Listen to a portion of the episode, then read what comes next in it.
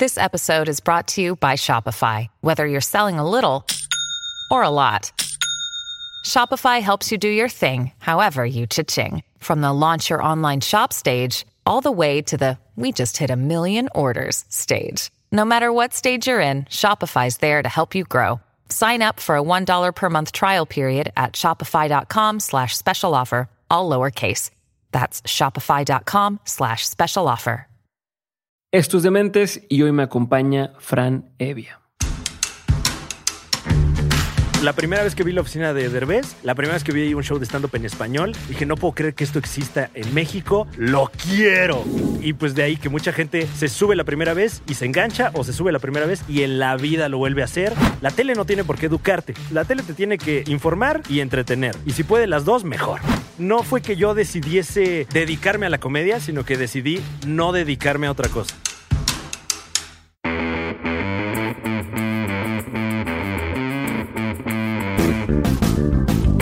Bienvenidos a un nuevo episodio de Dementes, el programa en el que tengo conversaciones reales, prácticas y sin censura con las personas que se salieron del camino tradicional para hacer realidad sus proyectos y se han convertido en una referencia para su industria. El día de hoy me acompaña Fran Evia y pues si no lo conoces, Fran es comediante, escritor y productor. Es uno de los hosts en tres programas, El Super Show está genial, El Placer de Beber y el otro podcast con Fran Evia. Su talento lo ha llevado a trabajar en distintos proyectos con personalidades como Adal Ramones y Eugenio Derbez y con marcas como Univision, Televisa, Amazon, MTV, TV Azteca y Comedy Central. Además de esto cuenta con dos especiales de stand-up y ha llevado su comedia a los festivales más importantes del país como el Vive Latino, el Pulso GNP y Casa Comedy Fest. En el episodio, Fran me cuenta cómo ha llevado su carrera hasta el día de hoy, desde que hizo sus primeros sketches hasta dejar el camino tradicional para dedicarse completamente a la comedia. Ahora sí, sin nada más que decir, los dejo con mi episodio con Fran Evia y espero que lo disfruten tanto como lo disfruté yo.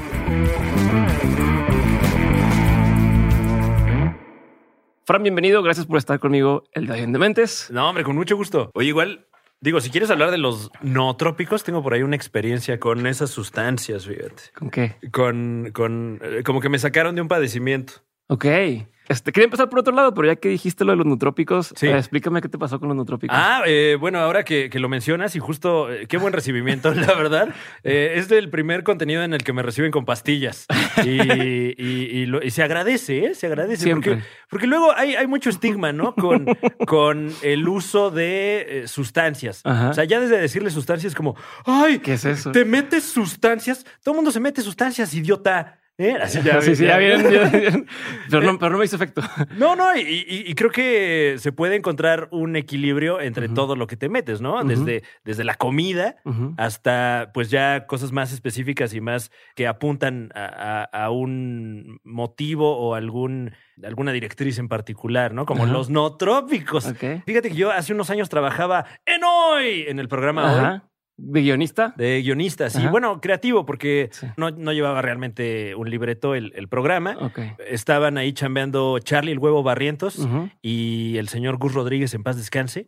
Y por ahí como que se abrió una plaza porque Verónica Toussaint, quien también trabajaba ahí en hoy haciendo yoga y contenidos y etcétera, eh, se, se se movió a otro contenido. Entonces como que se abrió ahí la, la plaza. Yo no estaba haciendo nada. Dije, ah, pues es buen momento para janguear con, con buenos compas a los que luego no veo. Eh, de, en ese momento de trabajar con Reinaldo López, que era quien, quien producía el programa, etcétera. Y ya una vez dentro, eh, yo viniendo eh, en ese momento de, de un contexto de pues, vida de cómico, ¿no? que, que tus, tus horarios dependen de ti y, y a lo mejor tienes deadlines, entonces sabes cuándo haces. Oh, y los shows que- son de noche, o sea, el horario está todo volteado. Sí, o, o de que hay open mic el martes y luego hay un show tempranero el miércoles y luego otros shows viernes y sábado. Entonces de repente era tomar toda la semana porque pues como que el ritmo eh, medio que, que te, te orillaba Te un poco a eso. Otro México, completamente. Eh, y eh, estaba yo frecuentando... Seguro nadie se identifica con eso. Sí, no, uy. Uy, yo me acuerdo, mano, cuando podía ir uno a, apagar la luz físicamente. ah. No, este. eh, y estaba yo frecuentando a, a una amiga con la que teníamos de repente encuentros íntimos, ¿no? Ajá. Y en uno, en una de estas actividades, digamos, me pegué en la cabeza. Ok. Por pues algo, ya sabes. O sea, como que uno no está pensando realmente Ajá, ajá. En, en, ay, déjame pongo unas, unas coderas, ¿no? Para Ajá, esto que ajá. vamos a intentar.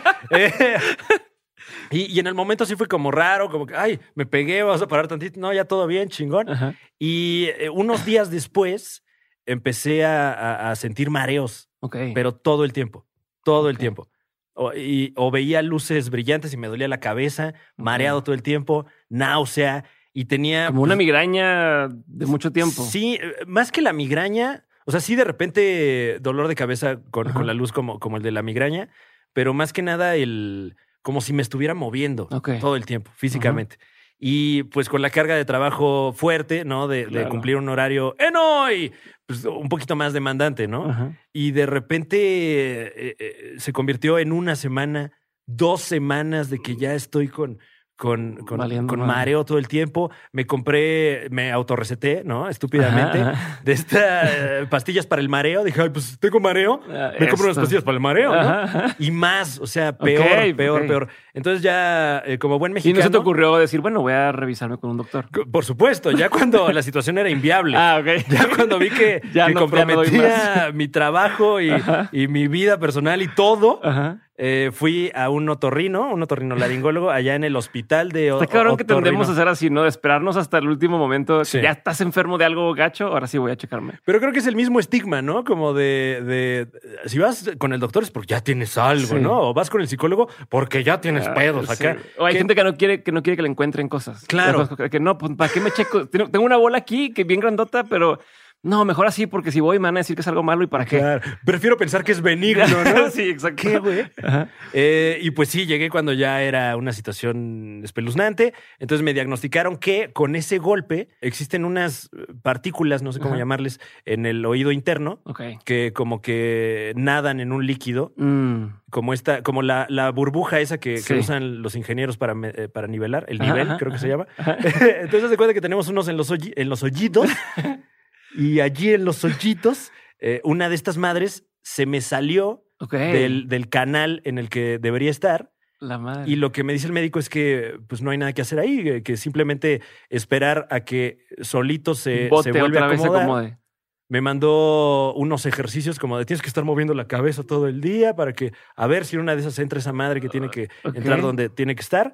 Y lo que me ayudó a, a- a recuperar mi vida, la verdad, porque en ese momento ya llevaba yo casi un mes de estar mareado todo el tiempo. Ya ah, caminaba con bastón, imagínate. Y eso hace años, ya tenía yo como 28, 29 y ya de bastón y ya diciendo, eh, yo me O sea, dedico ¿cuánto te duró eso? Pues fue un cuadro que me duró como dos meses, yo creo. O sea, No, todo pues. el... eh, todo de- de- del inicio hasta que ya Ajá. se controló. Y, y, pues yo decía, pues es que yo me dedico a, a subirme a un escenario, estar brincoteando y, o sea, no me puede pasar esto, ¿no? Sí. Y creo que también el estrés, como que lo ac- acumulado, como que lo hacía todo más, más Ujú. ojete. Y lo que me recetó fue justamente nootrópicos. Me dijo, ahorita no hay nada que podamos hacer físicamente por tu cuerpo. Ajá. Lo que podemos hacer es eh, meterle este nootrópico a tu cerebro para que tu cerebro compense esa falta de equilibrio físico. Como si el cerebro le prestara memoria RAM Ajá, ajá. al oído, ¿no? Para que el oído mientras agarrar el pedo. Y en dos días estuve tomando piracetam, Ajá. 800 miligramos. En dos días ya estaba yo Chido. casi que bien. Wow. Una cosa muy impresionante. Y, y a raíz de eso, como que eh, también me, me generó el, el interés por la- las que le llaman las smart drugs, ¿no? Exacto. Y ahorita Sí. que me dices que esto es además 100% natural, 100%. uf, qué delicia. Sí, es que, es que el, problema con los smart drugs a veces es que es, es receta médica, ¿no? Claro. Y te puede tener así como tiene buenos efectos, efectos eh, secundarios si no, lo, si no lo haces con cuidado y demás. Y cuando es natural, pues no pasa tanto. Sí, no sobre todo nada. que, que la, la mayoría de las que son comerciales son anfetaminas. Sí, Entonces, nada más andas entachado todo En- el tiempo. pero- no, pero me lo recetó un doctor. Sí, güey, pero estás en tachas. sí, o sea, sí. O para dormir, gente que Claro. toma cosas que dices, puta, pues a lo mejor también puedes encontrar una forma natural de hacerlo. eh, que no porque te lo recete el doctor es, es bueno para tu cuerpo a largo plazo, ¿no? No, y ahorita estamos viendo que luego, al contrario, ¿no? Sobre todo con la, la epidemia que hay de opioides en Estados Unidos, que pues es que me lo recetó un doctor. Pues sí, cabrón, pero eso no quita que ya seas adicto, a una madre que sale del opio, güey. Le pasó a Jordan Peterson. El vato ya andaba dándolas por eso. ¿no? Está espeluznante, sí. espeluznante. Pero bueno, vamos a lo que quería hablar Ah, sí, contigo el día claro. de hoy, a lo que, a lo que, a lo que veníamos. Este, oye, ¿en qué momento. Te das cuenta que esto es lo tuyo? O sea, ¿Lo de meterme chochos? Ah, no. porque, porque, porque, este, no, pues eso es de chiquito. No, Lo que veía, mira, vámonos. No, porque, a ver, hoy, queda, hoy es obvio, hoy es obvio, y, y muchos comediantes te lo, lo han dicho, incluso personas que tuvimos aquí de, oye, es que Fran Oh, es Dios mío. referencia, Fran es referencia, Fran es referencia. Eh, has estado en, en programas importantes, has estado detrás de cámaras, en cosas que a lo mejor la gente ve y dice, no, me está chingón, Mm. y no saben que atrás de eso estuvo Fran. Entonces, hoy eso- culeras también, ¿eh? Se dice y no pasa nada. Está bien. Hoy es obvio eh, que pues, escogiste un buen camino, pero no siempre pudo haber sido así. Entonces quiero entender cuándo eh, entendiste que a huevo por aquí es. Em, creo que esta epifanía me llegó negativamente a lo mejor. ¿Mm? Porque yo, yo empecé a hacer comedia de manera amateur a los 16 años Con tus compas. con mis compas y, y en un muy, muy contenido, muy como de, ay, pues nos hemos reído entre nosotros y ay, este, qué chistosos somos y así Ajá, nada más. ajá. Fue cuando Eh, hacían también lo de, lo de improv y todo este tipo Exacto. de cosas. Ajá. Que eh, simplemente por gusto, ¿no? Así como, como a esa edad puedes ir al taekwondo o salir a patinar con tus compas, ándale, tener una banda, eh, meterte opiáceos, ¿no? Cada quien. Este, eh, entonces a nosotros nos dio por juntarnos y en vez de armar una banda, vamos a armar un grupo de sketch y escribimos nuestro material y lo interpretamos donde nos den chance, ¿no? ¿Y no estaba raro? O sí, estaba raro. para su familia, para sus amigos, sí, como, sí, sí. güey, ¿por qué están haciendo eso? Porque no anda normal. Nadie lo- es como, eran los de Glee. Eh, Pero, ¿sabes? Pero en, Claro, en música, claro. pero vamos a hacer Glee, ¿no? Vamos a esta banda donde nos juntamos, improvisamos. No se veía. No, no se veía para nada. Eh, a- a- obviamente sí había sus, sus grupos de, de improvisación y de comedia en ese entonces, pero todo muy de nicho. Ajá. Eh, eventos de repente universitarios, a lo mejor, o sea, como que no, no había industria. Realmente no se vendían boletos para ver eso. Ok. ¿Cuántos años tenías? 16 cuando Ah, bien, empecé, o sea, más o menos. pues, claro, estabas bien chavito. Y lo mantuvimos años. O sea, que, que nuestro hobby era escribir mamadas Ajá. y darnos risa entre nosotros. Y de repente, un poquito ya más, más huevuditos, estando yo en la universidad estudiando comunicación, aprovechamos que tenía acceso a equipo para grabar y para editar y todo eso. Entonces, como que sketches que teníamos escritos los empezamos a levantar.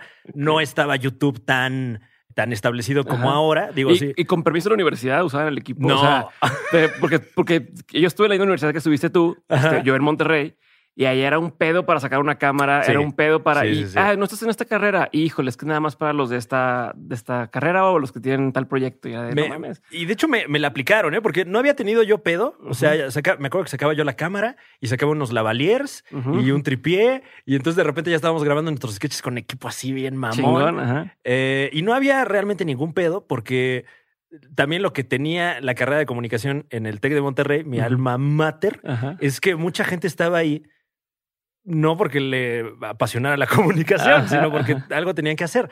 Entonces casi nadie sacaba equipo realmente. Ok. No había pedo que yo lo sacara. Pero en cuanto se empezó a correr la voz de que estaba usando el equipo para eso, Ajá. mágicamente un día, ay, es que fíjate no que esta puede. cámara que nos, que nos regresaste ya no sirve. Ah, no mames. Algo le habrás hecho. No mames. Y a partir de ahí como que me empezaron a poner trabas para, para, para eso. Eh, entonces, bueno, teníamos eh, eh, como que nos volcamos en vez de hacer video, que, que muy chistoso porque lo que hacíamos era no subirlo a YouTube porque no era la intención que algo se viralizara. Todavía ni se Todavía no viralizaban había cosas. O sea, había existido el, el fenómeno Edgar se cae y muy esporádico, ¿no? Entonces lo que hacíamos era que quemábamos DVDs Ajá. y los distribuíamos así entre gente que con, ay, pues aquí es, ay, velo, ahí velo en tu casa, ¿no? O si de repente teníamos show, ay, tengo, tengo un par de DVDs quemados, ay, llévatelo. Pero y, la- y lo- y los compas de la, de la universidad, de la Mm. carrera y demás, decían, ah, estos güeyes son los chistosos, o no, este, Eh, o eran como, eh, el- no, o sea, es que ni siquiera, eh, como que la, la intención ni siquiera era hacer fama de eso, sino Ajá. nada más hacerlo y que hubiera un testimonio de, de, pues, de que ahí están, ¿no? ok. ¿Y, y a qué iba con esto? Ah, eh, ¿cuál era la pregunta? Sí, ah, ¿en qué momento decidí Sí, que, que te diste cuenta ah, que sí. esto era, ajá. Eh, pues eventualmente empecé a sentir la presión de que ya iba a salir de la universidad y no tenía claro en qué iba a generar ingresos, ¿no? Ok. Entonces. O sea, no, eh, no había algo que dijeras, "Mm, pues todos mis amigos o todo el mundo dice Mm. aquí que. Porque ya ves que, que en la universidad a veces hay este, estas tres, cuatro empresas que, de las que se saben y que todo el mundo dice, ah, mira, este, pu- puedes ir por aquí, puedes ir por acá, puedes ir por acá. Y que tienen Este- como ya su pase directo, ¿no? Exacto, Ahí, como que tienen ahí no escrito, acuerdos o no ya sé, pero sabes. ajá. Ujú. Ahí no, no había algo que dijeras, ah, por aquí. La vi venir y dije, no, no, o sea, no quiero acabar. Digo, máximo respeto a toda la gente que trabaja ahí y que además tienen puestos espectaculares y que son empresas que hacen mover al mundo. Pero dije, no es lo que yo quiero para mí. O sea, no me veo yo como ejecutivo de cuenta de una marca de detergente. O sea, la verdad es que no. ¿Y por qué estudiaste eso entonces? ¿Por qué Eh, estudiaste comunicación? O sea, ¿por qué hiciste esa carrera? Eh, Porque tenía la presión de, de hacer una licenciatura. O sea, eso como que nunca hubo, nunca estuvo en duda en mi casa. O sea, Ok. era, necesitas una licenciatura. Ok. En lo que sea, pues necesitas una licenciatura. Entonces dije, bueno, pues si lo que me gusta son los medios y las artes y eso, pues a lo mejor la carrera que más se le acomoda es comunicación, ¿no? Así como hay a quien le gusta el desmadre y la hueva, comunicación también.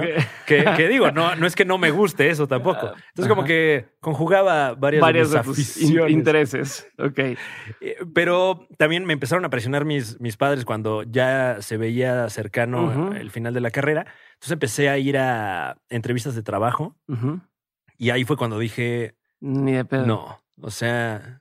¿Te no, acuerdas de, de algún momento? Fui, eh, fui a la planta de las plumas Vic, ok. allá en Cuautitlán, Izcalli. Ajá. Una cita como a las 7 de la mañana, una cosa No, así. Ajá. Yo no tenía ni traje. o ah, sea, tienes que ir te pedían que fueras de traje. Sí, como No, que, oh, no, una cosa. Y, y- y el puesto era algo así como gerente de algo que tenía que ver con comunicación, eh, marketing o Ajá. De la planta. ajá, algo, pero que sí se veía que era comunicación. Entonces llegué y dije, no, pues digo, por lo menos va a ser algo afín, ¿no? A, mi carrera. Eh, entonces, en, en la entrevista de trabajo, pues empiezan a palomear cosas, ¿no? Y tú a esto, ¿no? Y tus, eh, ¿inglés a qué porcentaje? Le dijo, no, pues como al 83%, Ajá. póngale, ¿no? Ese tipo de mamadas. Y de repente eh, me dice, bueno, pues te explico en qué consistiría tu trabajo. Y el trabajo era que yo tendría que ir a los puntos de venta de Plumas Vic Ajá. y pelearme con pues, el Sí, el- el- distribuidor para que pusiera las plumas Vic en el lugar de la tienda que mejor le conviniera a las plumas Vic. Dije, ah, ok. Entonces eso va a ser el gerente de O sea, en punto de venta estar llegando ¿no? ahí a, a mostrarlo, ¿no? Como Anaquel, ponlo ahí enfrente que se vea. Exacto. No, que, pues no. que, pues, es- o sea, también Sí. dices, "Nece- necesito realmente una carrera universitaria para esto que me están pidiendo, porque seguramente hay gente que no tiene ni los estudios básicos para algo así, que lo haría mejor, ¿no? O sea, porque es vender, a fin de Sí, cuentas. sí, sí. Ujú. Y que dices, o sea, realmente necesito una carrera universitaria para esto que me estás pidiendo. Porque a- hasta siento que me estorba la carrera universitaria. O sea, para, para hacer ese trabajo bien, yo tendría que estar vendiendo plumas desde hace 10 años, ¿no? Sí. Y, y como que en ese momento dije, o sea, es entrar a una o aparte, maquinaria. Como que sabes unas reglas que te dicen y que dices ahí no se está aplicando. y Claro. Entonces, si quieres empezar a aplicar las reglas, no te van a entender. Es como, no, güey, directo al grano. Y, y que además desde que me platicaron la dinámica dije, o sea que así funciona tu negocio. O sea, parte seminal del negocio es irte a pelear con gente. No, pues no. Ya desde ahí, entonces me, me, me, eh, sentí como escalofrío Ajá. eh, por el, por el futuro. Dije, no mames, que esto es lo único que hay eh, que hacer. O sea, porque podría ser Big o podría ser cualquier empresa, va a ser lo mismo. Eh, fui a. Ya nada más estoy quemando empresas aquí, pero eh, fui a una entrevista de trabajo eh, a Genoma Lab. Ok. Esta Sí, farmacéutica, farmacéutica. entre comillas, que, que realmente, estando ahí, presumían mucho no sus avances farmacológicos, sino que en ese momento eran la productora de medios audiovisuales más grande de América Latina. Ese era el, el- el- su orgullo. Sí, o sea, eso Son fue los lo de que, Asepsia, ¿verdad? Lo, que me presumieron cuando llegué. No Ajá, los de. Asepsia, Silca Medic, todo eso. Ajá. Porque en ese momento que el Internet no estaba tan afianzado eh, en, en América Latina, que no tiene tanto tampoco, o sea, no tiene ni 10 años, ellos producían como tres o cuatro spots de televisión a la semana. No mames. Entonces, por volumen, era la casa productora que más producía en ese momento. Y, y yo iba para la chamba de editor. Ok. Y, y como que me pusieron ahí, a ver, pues échate una prueba, no sé qué. Me acuerdo que edité un, un anuncio de Silca Medic. Y dije, ah, pues quedó cagado, ¿no? Y en, y en eso me dicen, ah, pues está chido, nos late. Eh, ¿Cómo ves? Sería nada más que vinieses. Sabemos que estás estudiando todavía, pero eh, ¿cómo te quedaría venir de 8 de la mañana a 6 de la tarde y que pusieras tus clases en, No en la tarde, tarde, noche? ¿Cómo ves? Y pues ya nada más sería que vengas aquí a Santa Fe Ajá. diario y que te gastes 300 pesos ¿Y te de iban a pagar algo? No, porque luego aparte son así de, te doy mil pesos y... Era una cosa ridícula, o sea, de... de, eh, no, bueno, ahorita pues como no tienes experiencia, Ajá. ¿verdad? Y todavía estás estudiando, te vamos a pagar 3 mil pesos al mes, ¿cómo ves? Y haciendo cuentas no me alcanzaba ni para El las casetas y la, transporte. y la gasolina para ir ahí, güey. Entonces, Está cabrón eso. y que, y que además en ese momento dije, pues es que sí me, me gusta editar, están cagados los promos de estos güeyes, a lo mejor voy a aprenderles algo, Ajá. pero, pero ¿por qué me tiene que costar? O sea, ¿por qué tiene que Sí. ser? Y ni siquiera a mí, a mis papás, que ya están pagando la carrera Ajá. y ahora tienen que pagar para que yo trabaje. Qué barbarie, ¿no? ¿Y no sentías en ese, en ese momento, hablando de que tus papás te ayudaban a pagar la- Mm. la, la universidad y demás, con una responsabilidad o una especie de culpa de decir, no mames, o sea, o sea, mis papás se la pelaron para, para que yo estudiara Sí. y no quiero trabajar en ningún lugar porque todo está pinche? Como... Sí, culpa. O sea, finalmente, como eh, eh, sientes esta deuda, ¿no? Ajá.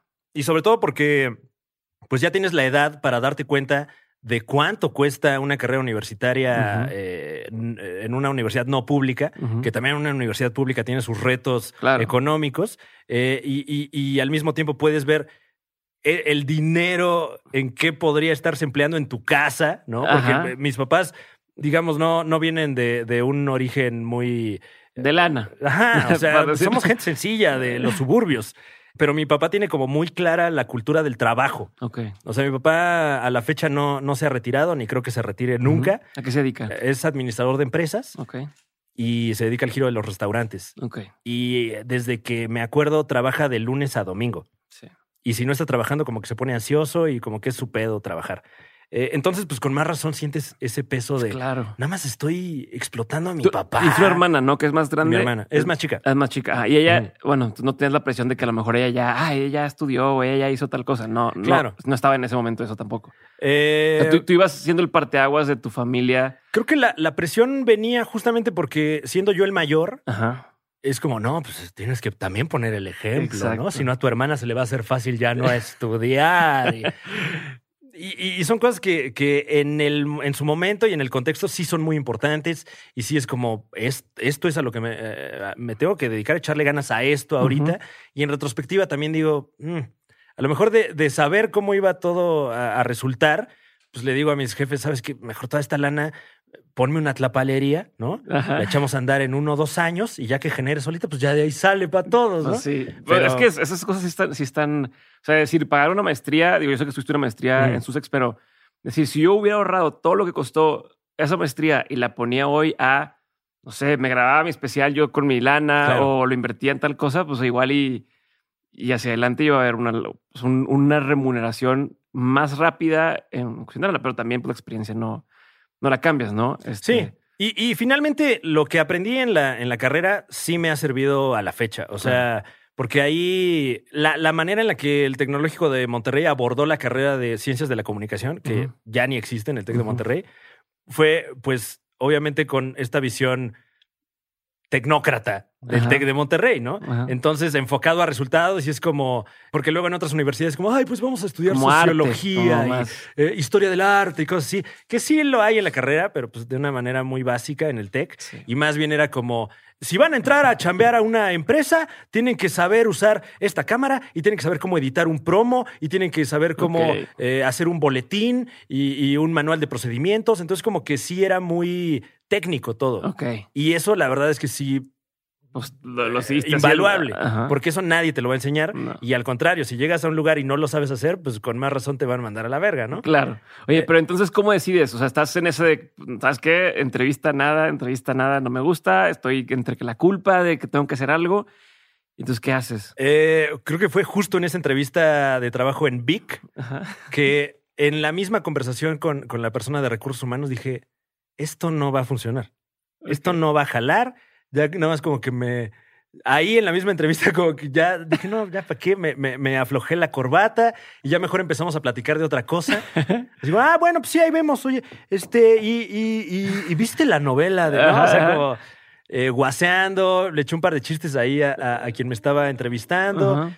Cotorrón, los dos, me, me imagino que en ese momento tuvimos claro Esto no, esto no va a suceder, pero aún así recuerdo que la terminamos pasando chido en la entrevista y saliendo de ahí, sin ninguna idea de qué me iba a dedicar, aún así tenía como un sabor de boca agradable porque dije, bueno, pues por lo menos los chistes cayeron. ¿no? Entonces, Soy bueno para esto. sí, más bien no fue que yo decidiese dedicarme a la comedia, sino que decidí no, No. dedicarme a otra cosa, porque la comedia ya la estaba haciendo. Y coincidió también, afortunadamente, que en esos años empezamos a hacer impro, porque empezó a estar en boga la impro. Mm. Hubo un programa de, de improvisación en el Canal 11, entonces como que la gente empezó a voltear tantito. Eh, me acuerdo que en Televisa estaban haciendo Hazme reír y serás millonario. Ok. Y metieron dinámicas de impro también, entonces como que eso le ayudó a que... a que- hubiera. Ya había salido Who's Line Is Anyway. Exacto, en también. Sony, Sí. Entonces como que ya se vendían algunos boletos, ¿no? Ok. Y nos invitaron... Pero no era para vivir. No, no, para nada. Y nos invitaron a, a un, a un evento de improvisación más como competitivo en la universidad, ¿dónde fue? En la WIC, creo. Y era, pues, hacer impro en contra de otros equipos de otras universidades. Es un freestyle, una batalla de freestyle de impro. Y en nuestro caso éramos el único equipo que no era de una universidad, porque todos éramos de orígenes diferentes, Ajá. pero pues ya llevábamos rato haciendo comedia. Y, y como ya teníamos la química entre nosotros. Y también creo, afortunadamente para nosotros y desafortunadamente para los otros equipos, no teníamos ni idea de la técnica de la impro. Ok. Entonces, pues nada más llegamos a burlarnos de todo mundo y a burlarnos del lugar. Y, pues daba bastante risa, la verdad. O sea, tramposamente, pero daba risa. Ajá. Y a partir de ahí surgió la oportunidad de, de castear como creativos para la producción de Eugenio Derbez. Pero ¿cómo sale eso? Alguien nos vio en un, en un show de impro. O sea, la típica historia de que alguien se paró en un show y vio y dijo, los voy a buscar. Sí. Pero ¿Cómo los contacta? ¿Cómo, cómo? se me acercaron después del show y me dijeron, oye, eh, sé que en la producción de Eugenio Derbez están buscando en este momento creativos. Me dejaron hasta un correo, y, y- pero alguien que ni era de la producción, o sea, alguien de Pues Televisa o está, así. Luego por eso saben cosas así de nos invitaron a una casa y, este, y quién sabe quién fue y desapareció la gente. Y, y entonces, eh, como que escribí al correo que me pasaron, dije, oye, pues me platicaron por ahí que están buscando Ajá. creativos. Tengo un grupo de sketch, les mando algunos libretos que tenemos de mamadas que hemos escrito. Y, y, eh, Elías Olorio, a quien le mandamos el máximo respeto, productor espectacular de toda la vida de Televisa. Al día siguiente me llamaron de su oficina y me dijeron, oye, que si no quieres venir a una entrevista de trabajo con. Elías Solorio, eh, porque queremos levantar la nueva temporada de la familia Peluche. Yo, Wow, ¿Qué, güey? No mames. Wow. ¿Y seguías estudiando en ese o ya te has Yo seguí estudiando, sí. Ok, entonces ese fue como tu. Ok, por aquí puedo irme. Sí, sí, ay, bueno, ay, ay, ay, ok, me voy a poner el mismo traje que en la de Vic, ¿no? Así. ¿Cómo te fuiste, de hecho? ¿Cómo Fui de traje, güey. No, y que te dijeron algo raro de que porque vienes así vestido. Eh, Llegué a la entrevista y me dijo, de traje, pinche mamón. así te dijeron. Dije, ah, bueno, que sí, es chiste. Era traje, parte ¿no? del sketch. Porque además fui de traje, pero de gorrita. Ok. Ah, para que vean que soy irreverente. Sí, como traje con tenis. Ridiculísimo, la neta. Oye, ¿y qué? O sea, en esa entrevista, ¿qué pasa? ¿Qué le, ¿Cómo lo convences? ¿Cómo le, ¿Qué dices? ¿Qué te preguntan? ¿Qué? Eh, Afortunadamente en ese momento ya habían leído los libretos que, que les habíamos mandado, que no eran la gran cosa, pero por lo menos ya creo yo que había cierta idea, ¿no? De- de- del humor, porque pues eh, esto habrá sido 2009, Ujú. ya llevábamos seis, siete años de, de escribir de manera amateur. Y La familia Peluche ya era la familia Peluche. sí, o sea, ya sí, sí, sí. tenía- O sea, primera y segunda temporada ya habían salido. En ese momento, La Familia Peluche era el programa que más rating había alcanzado en la historia. Ok. Eh, entonces, pues sí, bastante presión, ¿no? Ah, exacto. Pero eh, como que hicimos clic rápidamente en esa junta, Elías y yo. O sea, como que se vio claro que teníamos, pues, más o menos el. el- el- Ujú. el- pues, eh, Está en el mismo canal. sí, sí, sí. O sea, la soltura, ¿no? Que dices, Ok. "Ay, pues estamos haciendo comedia, ¿no? Qué rico, etcétera. Pero aún así se sentía un ritmo de trabajo en la oficina, ¿no? O sea, porque entré a la oficina, que era una casa que tenían en la colonia Guadalupeín, una casa como de cuatro pisos, y toda la casa era la oficina de, de Eugenio. Y había gente en distintos departamentos trabajando cosas constantemente. Entonces dije, no, esto es un sueño. Ok. O sea, mientras hay gente escribiendo chistes, por allá están cosiendo unos, eh, Disfraces. unos disfraces y allá están diseñando un póster con la cara de eh, Marilyn Manson y cosas así. O sea, Wow. no creí yo que, que pudiera, que, que fuera así la industria de la comedia en México y, y creo que aunque no me hubiese quedado con la chamba, eso me, me abrió los ojos Saber fuertemente. que eso existe. Sí, y saber que es negocio, además. Ok. Sí, porque me imagino que hasta ese momento, pues decías, ¿cómo voy a vivir de esto? Y Ujú. veías lo que ganabas en improv y decías, pues, No, y, y- y- y- y- y ni siquiera me quejaba yo. O sea, más bien era como, yo quiero hacer esto. A lo mejor hasta me cuesta dinero hacer comedia, pero bueno, ya buscaré cómo saco la lana para seguir haciéndolo. Y, y- y esto como que me cambió la visión y es como, puedo hacer lana con esto. ok. ¿Y tus papás cuando agarras esa chamba, qué te dicen? Eh, no estaban muy convencidos al principio. Sobre todo porque yo, yo seguía estudiando y porque eso de la comedia como que nunca les, nunca les hizo ahí como que clic.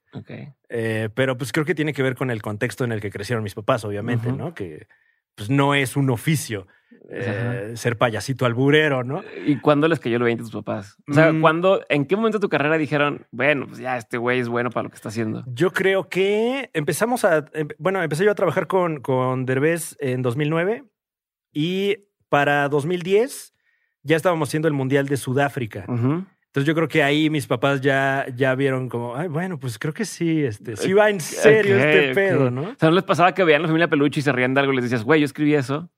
No, como que siempre me ha dado pena, la neta. O sea, ¿Sí? ver cosas que, que hago con alguien más siempre, ay, como que me causa mucha ansiedad. ¿Y cómo, cómo era el- el- la relación en cuanto a estoy escribiendo algo, pero que no lo voy a decir yo y que no. Sí, o sea, como yo estoy detrás de cámaras y allá está el reflector, nunca te.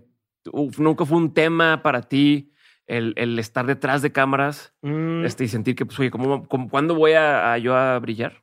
eh, fíjate que no, sino hasta ya después, porque cuando hacíamos los sketches en video o teatro, etcétera, siempre era yo quien, quien o dirigía la escena o dirigía la realización, editaba yo el video, etcétera. Entonces, aunque sí actuaba eh, yo en estas, eh, pues en estas piezas, eran los demás quienes realmente ejecutaban a los personajes más grandes, ¿no? Entonces, cuando, cuando empecé a trabajar con Eugenio, pues como ya venía un poquito de este ritmo pues, de trabajo, por, por verlo de alguna manera, no, no, no me costó tanto eh, pues, escribir chistes para alguien más porque ya estaba acostumbrado, ¿no? Fue sino, yo creo, ya años después, 2012 por ahí, que empezó a sonar ya el fenómeno del stand-up Ok. y buscando, justamente buscando más guionistas para la oficina de, de Eugenio, eh, fuimos a un show de stand-up en el que estaban Roberto Flores, Diego Sanasi y Ricardo Farril, que Ricardo Farril iba empezando, llevaba meses apenas. Él abría el show, de hecho, Ajá. Y en ese momento dije, wow, esto, o sea, más o menos como la primera vez que vi la oficina de Derbez, la primera vez que vi un show de stand-up en español, dije, no puedo creer que esto exista en. México, lo quiero.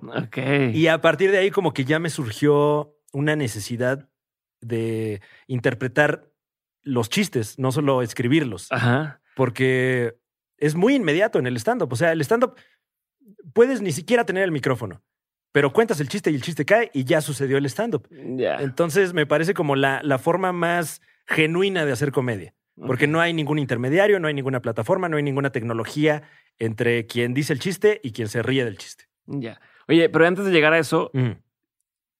¿cuándo y por qué decides irte a estudiar maestría? O sea, ¿por qué si ya estás como en, en- en- enfilado, ya estás haciendo tus cosas, ¿por qué decidir, bueno, voy a volver a estudiar otra cosa? En ese momento habré tenido yo, estamos hablando del año 2008, tenía yo 22 años. Todavía ni O acababa sea, la, te la- ah, todavía no acababa la, carrera. De hecho, hice el posgrado antes de terminar la carrera porque ya estaba trabajando y era ir a Televisa San Ángel y luego regresar a la escuela, que además estaba yo en el campus Estado de México. Era una hora de ida, una hora de regreso, pero yo, yo estaba soñado, como, ah, estoy realizando mis sueños. Y luego llegaba a la escuela y vengo de mi trabajo, así, súper mamón, súper ¿Sí se te subió? ¿Se te subió? Pues no que se me haya subido, pero sí quería yo que la gente supiera que, que estaba yo ya en esa chamba, ¿no? Ajá. Ah, y, y, eh, estaba yo en una relación con, con eh, pues, mi pareja, obviamente, en ese momento. Una relación que duró un buen rato y, y- y nos llevábamos muy bien, o sea, como una relación profunda, apasionada, bonita. Eh, estudiábamos juntos y a, a mi novia en ese entonces, como que le cayó la oportunidad de irse de intercambio a, Ah. a la Universidad de Sussex, ¿no?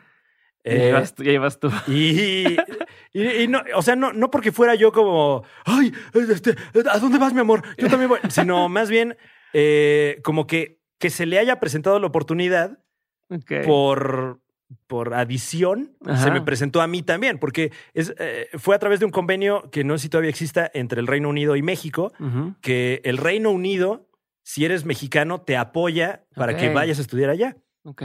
Eh, que, un convenio que estaba pues, muy escondidito por ahí. Ajá. Pero entonces cuando ella aplicó para eso, pues dije, ay, pues yo también, ¿no? Voy a hacer el examen igual y todo. Ajá. Y sí me quedé. Ya con, con la beca que ofrecían, me salía hasta más barato estar allá que estar en el. TEC de Monterrey. Eh, por cuestiones también del convenio, eh, se prestó que yo estudiara el posgrado allá y que además me validaran materias en el TEC. Entonces, No por brainer. puro número era a huevo que convenía, ¿no? Ok. Pero ¿y, y tu chamba acá, cómo la cuidas? O sea, ¿cómo...? Todavía no estaba yo trabajando. Fue un año antes de, de ah, ok, empezar a pensé que ya estabas con Eugenio. No. Eh, no, yo, yo entré con Eugenio en 2009 y esto fue todo el 2008. Ya. Entonces llegaste y todavía, o sea, aparte suerte de vengo de allá, experiencia chingona, regreso Sí. y tómala.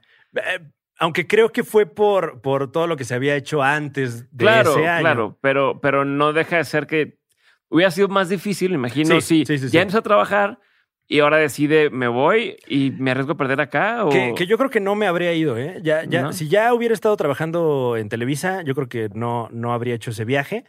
Y fue una gran fortuna poderlo Ujú. hacer porque ya tenía yo claro que quería hacer comedia. Ok. Ya me había pasado la experiencia de las entrevistas de trabajo. Ok. Eh, entonces, estando en Inglaterra, eh, ya llegando allá, todavía se me prestaron más oportunidades porque como parte del, pues como son super forevers allá en Ajá. toda esa gente de que, que viven en naciones que llevan milenios de existir, pues les vale verga lo que, los, los pequeños problemas que tenemos en el tercer mundo, ¿no? Ajá. Entonces, de repente había, veías la tira de materias y había cosas como producción de documental, eh, análisis de la comedia, cosas así Sí, sí, sí. ¿qué- qué- ¿Por qué? Y, y te dejan escoger lo que quieras, güey. Entonces me armé mi, mi parrillita de materias Ajá. de cosas que me gustan. Metí eh, justamente esa de eh, producción de, de documental. Eh, la- la- el posgrado es en análisis cinematográfico. Entonces, pues muchas, obviamente, materias que sí, de a huevo de análisis, pero aproveché para meter eh, una materia de comedia. Entonces, pues estaba yo en la universidad estudiando comedia, me parecía pues, mandadísimo hacer, ¿no? Que luego ya tuve pedos acá en México regresando para querer validar materias como esa, ¿no? Porque es que no te puedo cambiar comedia por eh, eh, estadística avanzada. ¿ves? Bueno, que está bien. Eh, y, y por lo mismo terminé la carrera muy tarde. En 2012 salí. Entré en Ok. 2005 y salí en 2012 de la Ah, no, sí, sí, fue un, un- un rato, pero eh, y estando ya, ese, ese, por ejemplo, ese análisis de la comedia, ¿no? Mm. Cuando regresas acá, ¿te funciona el haber hecho eso? Y, y te lo pregunto, ¿o ¿cómo, te juega?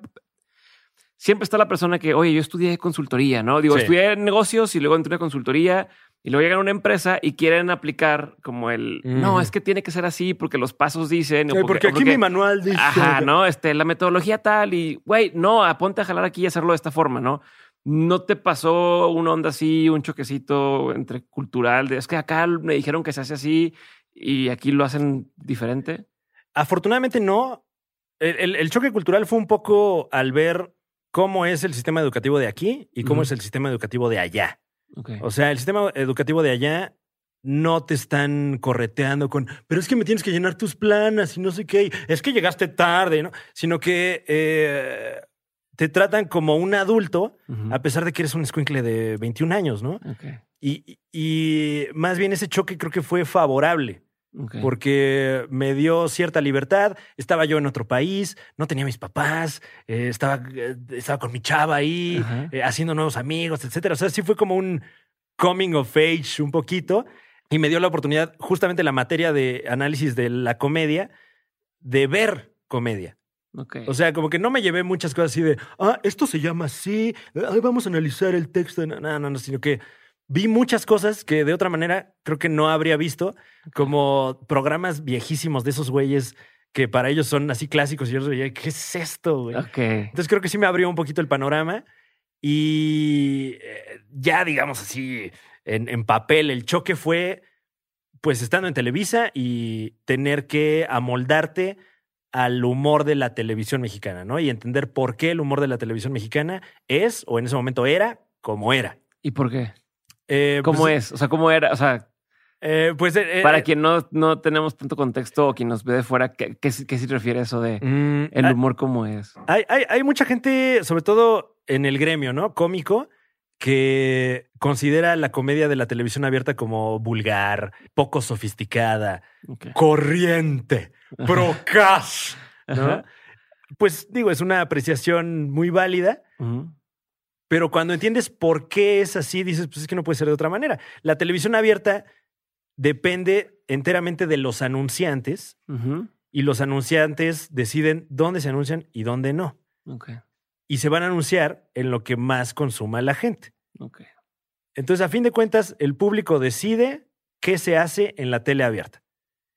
Que, que existe también esta idea de, es que ¿por qué, sal- ¿por qué no salen cosas educativas en la tele? Porque creo que es un error esperar que la tele te eduque. Ajá. Te educa la escuela y te educan tus padres y te educa tu comunidad. La tele no tiene por qué educarte. La, tiene- la tele te tiene que informar y entretener. Y si puede las dos, mejor. Ya. Entonces, obviamente, lo más entretenido es lo que va a vender más y la gente no quiere pensar cuando Sí, es prende mi, la es tele mi abierta. relajación, es mi momento de distraerme, de no estar pensando justamente. Y, y no porque sea, no porque la gente que vea tele abierta sea menos sofisticada, sino simplemente porque creo que parte de la experiencia humana es de repente decir, voy a pagar tantito mi, mi atención, ¿no? Sí. Mi, mi pensamiento crítico, a lo mejor, porque llevo todo el perro día trabajando y no quiero forzar más mi cuerpo, así de simple. Sí. Y, y lo estamos viendo más ahora que la gente ya como que usa la tele abierta no como un contenido, sino más como eh, una compañía. Sí, un, un ruido de fondo que para no sentirte solo. Entonces, también creo que por eso tienen ahorita tanto auge los programas en vivo, no solo en la tele, sino en internet también, que la gente se quiere sentir acompañada. Sí. Los realities, que son programas que no necesariamente tienes que estar viendo, pero si los escuchas los entiendes a la perfección. Y también creo que por eso se produce ahora menos telenovela, porque la gente ya no se sienta a ver su programa. Sí, es cierto. Pero Sí, sí, sí, O sí- sea, lo hacen en, en su momento cuando quieren, no en cuando me obligan a hacerlo se- sema- día tras día semana tras semana. Sí, entonces ahora la gente cuando quiere ver ficción, ya no prendes el 2, ya no prendes el 1, que antes era el 13. Pones Netflix y buscas lo que quieres ver y si quieres le adelantas o le pausas lo que sea. Y si ya tienes esa tecnología, ya no vas a regresar Claro. a la anterior.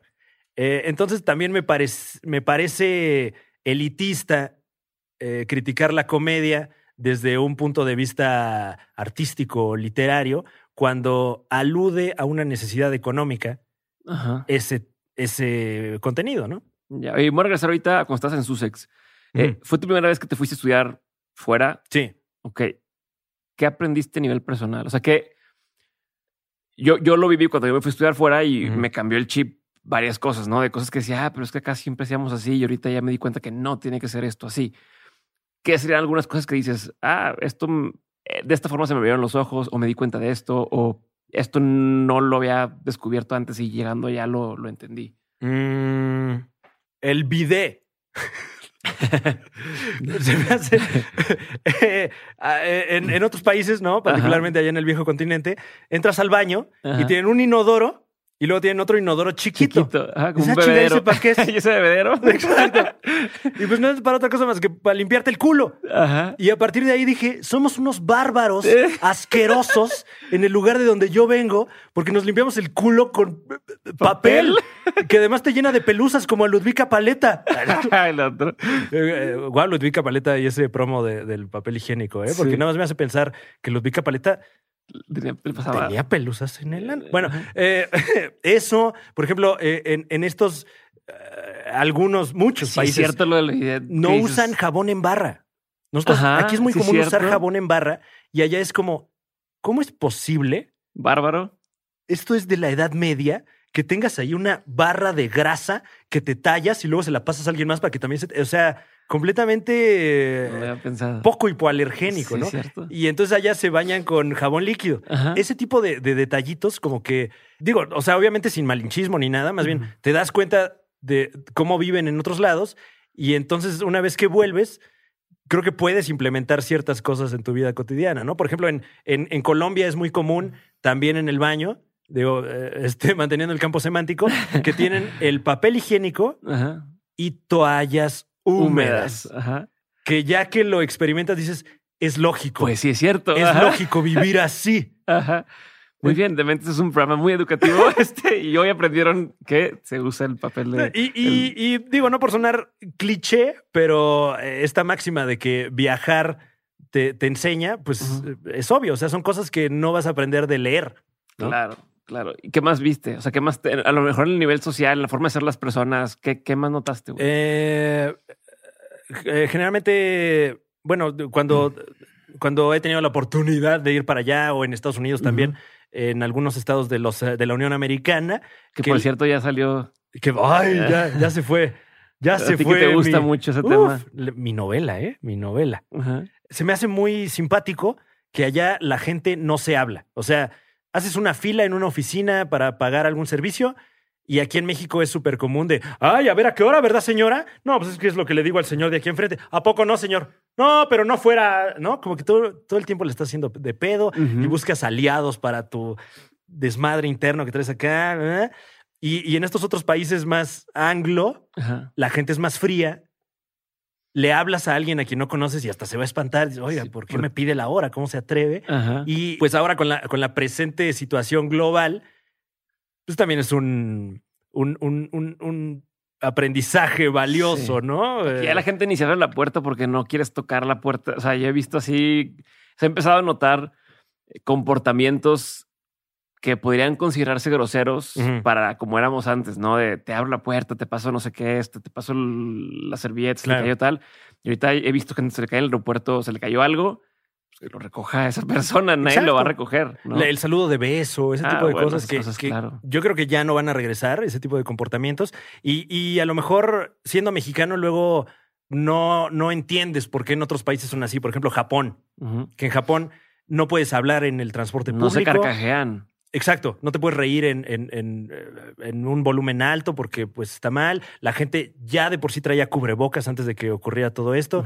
Y, y los ves desde acá dices, ay, pinches japoneses mamones, güey. Son re mamones, ¿no? Y, ay, bien payasos. Pero pues también, si, si observas el contexto de Japón, hay una densidad de población es- espeluznante, o sea, Ujú. hay como 100 personas por metro cuadrado, duermen uno sobre otro, es una pinche isla, o sea, ni, ni es, no es ni hazte para allá, es que aquí ya hay agua, ¿no? O Vi sea, un mapa el otro día, un mapa que dibujaba, haz de cuenta, un billón de personas, pero agrupaba, ¿no? Por, entonces cuenta que tú veías que nada más en la parte del sur de, de Asia o, o justo se acumulaba el, el billón de personas y lo comparabas con este, Estados Unidos o México y era México, Canadá y tal, y, Claro. te, daba la... O sea, dices, con "Ay, Chihuahua, cabrón". ¿no? Que hay dos personas por hectárea. ahí. Sí, que dices, "Co- cabrón, ¿cómo está todo junto y pegadito en un solo lugar comparado con todo lo demás? Está Entonces, cabrón. ahí ya entiendes las medidas y, y- y los tipos de protocolos sociales que tienen, porque si no los respetan, pues se mueren todos, así de fácil. O sea, Oye, y no- nada que ver con esto, pero me llamó la atención. Siempre he sido igual de observador. Siempre he sido igual de observador. O sea, me llamó la atención esas observaciones que hiciste ahorita y supongo que para tu trabajo, pues es una, es un arma, es una herramienta que necesitas, pero siempre fuiste así observador, lo trabajas, ¿cómo lo has hecho? Eh, no me considero particularmente observador, la verdad. ¿No? Creo que más bien me gusta. Creo que tiene que ver que no soy tan extrovertido, puede ser. Entonces no me gusta tanto estar yo pontificando y exponiendo mis puntos y mis opiniones, sino más bien recibiendo data y opiniones de alguien más, ¿no? O sea, me es más cómodo eso. Entonces creo que más bien, quieras o no, vas guardando datos pendejos y, y opiniones idiotas, ¿no? Para de repente en la peda sacarlo y digan, ay, no mames, es bien interesante este güey. No, no pero sí, sí, sí, o sea, Ser el, ser el centro de atención otra vez. no, me, me, me gusta consumir más que, Ok. Eh, no me acuerdo dónde vi, consumiendo también, ¿no? Este, cosas nomás, indiscriminadamente. Eh, que es muy común esto de decir, no, pues es que si eres introvertido, haz el esfuerzo por salir de tu zona de confort, ¿no? Ajá. Pero nadie le dice a la pinche gente extrovertida, cabrón, haz el esfuerzo de callarte tantito. para hacer, cállate tantito, un rato, cállate los hocico 20 minutos y vas a hacer más confortable la zona para todos, güey. Y ya no me tengo yo que salir de mi zona de confort, mejor ven tú a la mía y vamos a estar más cómodos, ¿no? O sea, está, está- justo eso, el otro día estaba viendo como en ciertos países, o sea, por ejemplo, aquí alguien con, con un tema de Asperger o de autismo, pues Mm. lo notas mucho porque la cultura es eh, hablar, platicar, eh, interactuar, pero que luego hay ese tipo de personas que tienen esta eh, no sé si condición o están en el espectro de autismo, pero que viven en países nórdicos o, en, o incluso en, en Europa y como no son tan así, pasan desapercibidos. O sea, es como, ah, pues una persona seria y, y listo. Y, y me llama la atención cómo ese contraste, o sea, aquí ser serio o ser introvertido puede ser como, no, güey, qué mamón es o qué, qué problema. Es como, como un problema que tienes porque no puedes. sí, o, o que estás en una reunión social, ¿no? Ajá. Y por X o Y razón estás callado. No va a faltar alguien que, ¿qué te pasa, güey? ¿Todo bien? ¿Te lo estás pasando chido? O, ¿qué tienes, güey? Ya, en serio, ¿qué tienes, güey? Tómate una. ¿Por qué no te tomas? O sea, como esta presión de, ¿por qué no estás tú en mi desmadre? Sí, En sí, vez sí, de decir. ¿Cuál es tu desmadre? Y, Y me pues acoplo. eh, intercambiemos eh, perspectivas, ¿no? A lo mejor. ¿Y cómo le haces para, o sea, tú siendo introvertido, Mm. para dedicarte a un trabajo que hacia afuera aparenta ser muy de extrovertido, de estar parado y estar en el ojo de todo el mundo en un solo momento y también en, en tu vida personal, o que supongo que ya gente te dice, eh, cuéntame del Yakult, ¿no? Ah, o sí. este, o este. Entonces, ¿cómo, cómo manejas eso? Eh, Creo que uh, todavía no lo manejo por completo, pero se debe a, a lo mejor a, a años de estar detrás de, ¿no? O sea, porque, pues bajita la mano, antes de, de yo interpretar mi comedia, estuve seis años eh, como que escribiendo para que alguien más lo interpretara, etcétera. Y me imagino que estaba yo muy cómodo ahí porque pues estaba solventando alguna inseguridad, ¿no? Como sabiendo que, pues digo, a lo mejor puedo escribir dos, dos bien, ¿no? Eh, eh, puedo sacar algunas ideas que si las dice alguien más van a estar chistosas. Entonces, si no cae el chiste, no es mi cara la que está ahí, ¿no? No soy yo el humillado, etcétera. Y, y- y creo que me tomó años afianzar esta confianza primero en mi material, ¿no? Que no digo que todo mi material sea espectacular, pero vas subiendo, vas incrementando tu promedio de bateo, ¿no? Claro. Y, y más bien, en algún momento, yo creo que el ego fue el que entró ahí en juego. Ah, ¿qué tal? Esa, barras, barras. y, y pudo más el ego que la inseguridad. Porque también después de unos años llega el momento en el, en el que dices, bueno, sí, o sea, me la paso re bien, gano ahí mi modesto dinerito, Ajá. veo los contenidos que salen y están chidos, a la gente le gusta, etcétera. Pero hay un momento en el que quieres que la gente sepa que tú hiciste tal o cual cosa y no ocurre con los creativos mexicanos. Creo que es un oficio que está muy, muy descuidado por la industria, Sí. el, el del creativo mexicano. Sí, que no sucede con todas las series animadas en Estados Unidos Claro. y todo el mundo que reconoce a los creadores, reconoce a tal y aquí no. Sí, allá escribes una serie, una película, lo que sea, ya eres una estrella, ¿no? Ajá. El creador de, de los creadores de tal ajá. mamada. Y aquí no ocurre, aquí es, mira, si quieres, güey, te vamos a pagar esto, tienes que ceder derechos desde antes de que escribas lo que vayas a escribir, si te parece. Si no, no hay otro lugar donde lo puedas hacer. Así era un poquito la industria hace, hace unos años. No digo que, la, que las producciones en las que yo trabajé, sino más bien... Todas el- menos en las que yo estuve. No, o sea, eh, toda la industria sí. tenía y tiene sus vicios. Afortunadamente creo que eh, el, el panorama se ve afortunado para todos los que eh, nos dedicamos a los medios, sobre todo en cuanto se afianzó la Internet, las grandes productoras y las grandes plataformas y todo dijeron, ay, bueno, pues, pues ya cambió la dinámica ahora sí un poquito, ¿no? Entonces ya hay también una competencia más sana, etcétera. Eh, y me voy a tomar otro. Sí, aprovecho tu I para, para regresar a. Pero ¿y cómo manejas el, el tema de la vergüenza? No Ah. vergüenza, pero el tema de, de esto, de, de que pues, soy más introvertido y, y- y me está exigiendo de pronto el estar allá. Ya, eh, uy, creo que es el miedo a la humillación. Ok. Porque si te subes a hacer stand-up una vez, o en general comedia a un escenario, ya no, creo que ya no regresas a tu vida cotidiana. Ok. Eh, O sea, te, transforma. sí, aunque no quieras. O sea, y no solo Aunque te vaya mal. Cualquier, sí, y creo que sobre todo si te va mal.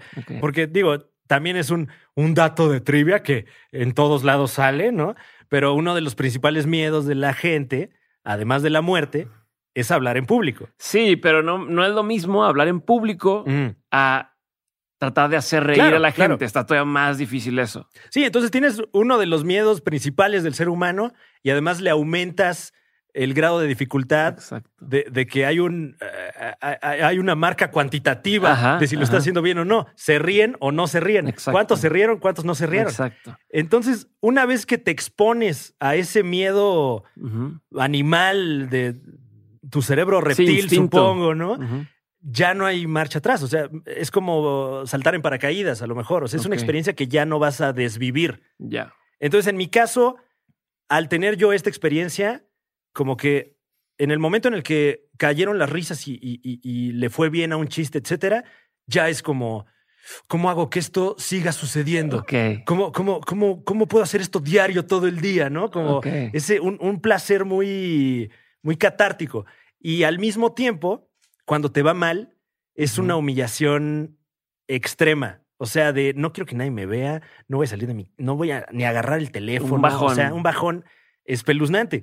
Entonces, si ya te quieres dedicar a eso, entras en esta dinámica de, de- te vaya bien o te vaya, te vaya mal, tienes que poner la cara dura, porque ni modo que te pongas a llorar ayer. Ay, es que no se está riendo de mis chistes.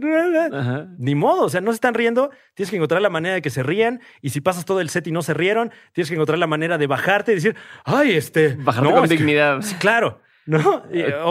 Y, pues de ahí que, que mucha gente se sube la primera vez y se engancha o se sube la primera vez y en la vida lo vuelve a hacer y me imagino que también te debe quedar esa... Cicatriz ahí. Sí, una... o sea, Claro, sí, es una humillación así, pública. ah, de que te, te paras un día en la noche, ay, esa vez en la que me humillé en un bar, ¿no? Sí, está cabrón. Pero ¿y cómo, cómo cuando te das esos bajones, cómo te, te, te mantienes? O sea, y te, te pregunto porque gente que escucha tiene sus proyectos, tiene sus, sus negocios, sus ideas y de pronto intentan algo, no funciona. No es la humillación tan de trancazo como no se rieron cuando los quise reír, pero, pero hay, existe, ¿no? Existen estos bajones. ¿Cómo, ¿Cómo le haces para decir, puta, bueno, voy a seguirle dando y voy a seguirle dando y voy a seguirle dando? Mm, bueno, personalmente lo que, lo que me ha servido es eh, que a lo mejor es un consejo que está contraindicado por, por profesionales, ¿no? Y a lo mejor por, por películas incluso, ¿no? Que es eso de sigue tus sueños y que no te importe lo que dicen los demás. A mí la verdad sí me importa lo que dicen los demás. Sí. O sea, me parece un, un indicador primordial, sobre todo en, en la industria de los medios, ver qué está diciendo la gente para saber tú qué ajustes puedes hacer a tu obra y que guste más o que le guste, a lo mejor le está gustando a un nicho al que tú no pretendías que le gustara y entonces, ay, no, me quiero perfilar. pero, ah, ah". Ya, O sea, creo que necesitas, corriges. necesitas esa información eh, eh, encuesta, ¿no? Ajá, como Eh, estudio de mercado. exacto, cuenta, ¿no? Exacto, para saber a dónde puedes mover algo, ¿no? O sea, si alguien te manda un mensaje en Instagram diciendo, ah, no vales madre, me cagas, ¿esos también los cuentas o eso, a eso, a eso no te refieres? Eh, sí, bueno, no, no tanto los mensajes, pero más bien como... como... O sea, yo como los haters, o sea, cuando Sí, tiran sí, sí. caca. Cuando- generalmente cuando son mensajes es alguien que ya de por sí te odia, ¿no? Y, te quiere tirar hate directamente y ni siquiera le interesa que alguien más vea su comentario. Entonces, de repente esos ni los, ni los consumo. Pero, por ejemplo, comentarios de YouTube, eh, comentarios de tweets, eh, comentarios en Facebook, etcétera, que ahí la gente de repente ni siquiera, o sea, como que ni siquiera está dirigido a ti el comentario muchas veces, ¿no? Como que nada más es, ah, vi esto, lo voy a comentar para que la demás gente conozca mi opinión. Ok. Esos son los comentarios que, que me gusta consumir, sobre todo cuando son negativos, Ajá. porque cuando alguien usa un foro de estos para comentar algo negativo, es a lo mejor sí para hacértelo saber a ti, pero pues como para... ¿A poco no? Esto estuvo culero. ¿A poco no, amigos? Ya, ya, ya. Buscar consenso. Ujú. Entonces Ok. ahí, ahí te das cuenta de, pues de si está funcionando o no lo que estás haciendo. ¿Y Porque eso en lugar de darte para abajo te, te- te ayuda a darle para arriba? pues da para abajo anímicamente a veces, Ajá. Pero creo que también si no te pasa eso, te puedes eh, dormir en tus laureles y de repente pues ya nada más te, te rodeas de aplaudidores y ya no tienes un, un contraste que, que te dé la perspectiva de qué estás haciendo realmente y, y no sabes si este, ah, no sé, o sea, si de repente tienes ya un fanbase que, que todo lo que le, le lanzas le encanta, Ajá. es súper cómodo estar nada más haciendo eso y eso y eso y eso, pero no sabes si de repente de un día para otro estas personas que a las que ya acostumbraste a consumir cosas de mediana calidad, en el momento en el que vean algo en el mismo sentido pero de calidad ligeramente mayor, se te van a ir todos Ok. y tú ya vas a tener una calidad artística menor porque en ningún momento viste tus debilidades. Ya. Ese es como un miedo que tengo constante eh, eh, en, en- en la carrera y que pues hasta ahora me ha servido mucho estar al tanto de qué dice la gente de lo que hacemos. ¿Y nunca te pasó que te ganara el tema del ego? O sea, nunca tuviste una época donde dijeras, puta, ahorita yo estaba Sí. bien subido y, Sí, sí, sí. y qué pasó y cómo te bajaste. Eh, qué vergüenza en retrospectiva. O sea, el, el Dame, primer el año, a lo contexto. mejor, el primer año que, que hice stand-up, yo creo, y que además es un vicio que veo luego en, en algunos colegas nuevos, que empiezas a hacer stand-up, te empieza a ir bien y le empiezas a pintar dedo a los demás. De, Ahora sí, ¿eh? Ya llegó la nueva comedia, ojetes. Todos me pelan la verga, van a ver cómo me los chingo y no sé qué. Y ya eh, pasados uno o dos años te das cuenta de que nada más fuiste un estúpido Ok. y, y- y- y- quedaste mal a lo mejor con gente que te pudo haber dado oportunidades o dado consejos, etcétera, nada más por tener esta perspectiva adolescente de, de- de un oficio, ¿no? ¿Y te pasó? Me- yo creo que sí me pasó, eh, seguramente me pasó, Ajá. tal vez no tan acentuadamente como algunos otros colegas a los que eh, pues fue en detrimento de su carrera. Y ahorita en, retros- en retrospectiva digo, puta, si, si pudiera cambiar algo de, de mi primer año haciendo stand-up, creo que sería esa manera como altanera de, de- de abordarlo, ¿no? Ya. ¿Y pero ¿y cómo, qué te, qué te hace decir, qué te hace darte cuenta de que estás haciéndolo mal en ese sentido?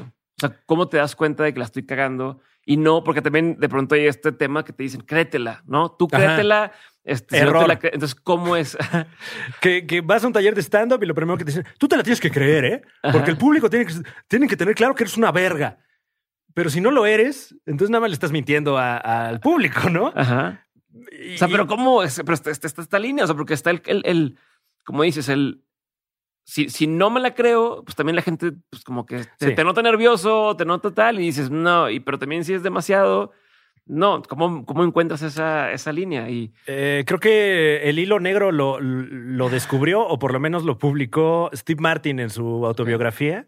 Como que su punto de quiebre fue que encontró un momento en el que había un equilibrio en escena entre su inseguridad y la seguridad que proyecta, ¿no? O sea, mientras más inseguro me siento en el escenario, más dura voy a poner la cara y más voy a payasear para que la gente... Y entonces ya no queda duda de que todo eso que estás haciendo está planeado. Entonces la gente se ría o no, dice, bueno, pues por lo menos está echando ganas, ¿no? Por lo menos tiene claro qué quiere decir, etcétera. Y, y creo que eso lo vas desarrollando a putazos nada más. Y en mi caso me di cuenta a lo mejor de este tipo de comportamientos, teniendo ya un par de años en, en- en el gremio, Ajá. porque empiezas a ver en comediantes nuevos esos vicios que, que tú tenías, ¿no?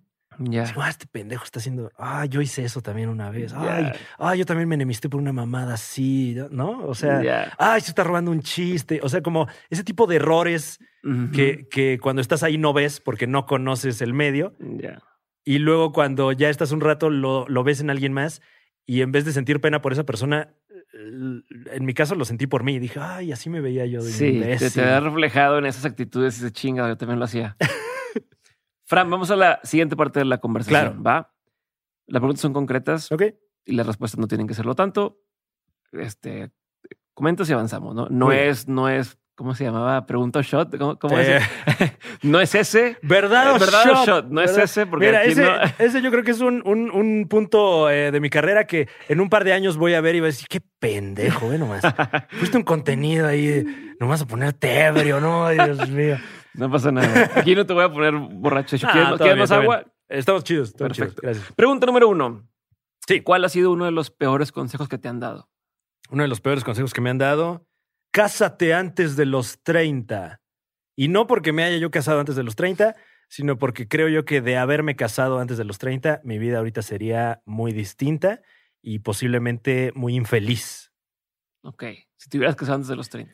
Sí, porque eh, obviamente, pues de donde, de- del origen en el que vengo eh, y, y que las directrices son, tienes que estudiar. Y después de estudiar, tienes que ponerte a trabajar. Y te casas, ¿eh? Y ya que estés casado, tienes que tener un hijo. Y luego la parejita, ¿no? O sea. Y entonces creo que si me hubiera yo comprado eh, es- este, esta sucesión de eventos, ¿no? Y, y- y- y seguirlos al pie de la letra, ahorita tal vez le estaría pasando mal, sobre todo porque veo gente que comparte mi origen, ¿no? Eh, algunos amigos, a lo mejor de la escuela de hace añísimos, que, que dejé de ver y luego como que te reencuentras en redes sociales y todo, y ves la vida que tienen, digo, o sea, sin, sin- con todo respeto, ¿no?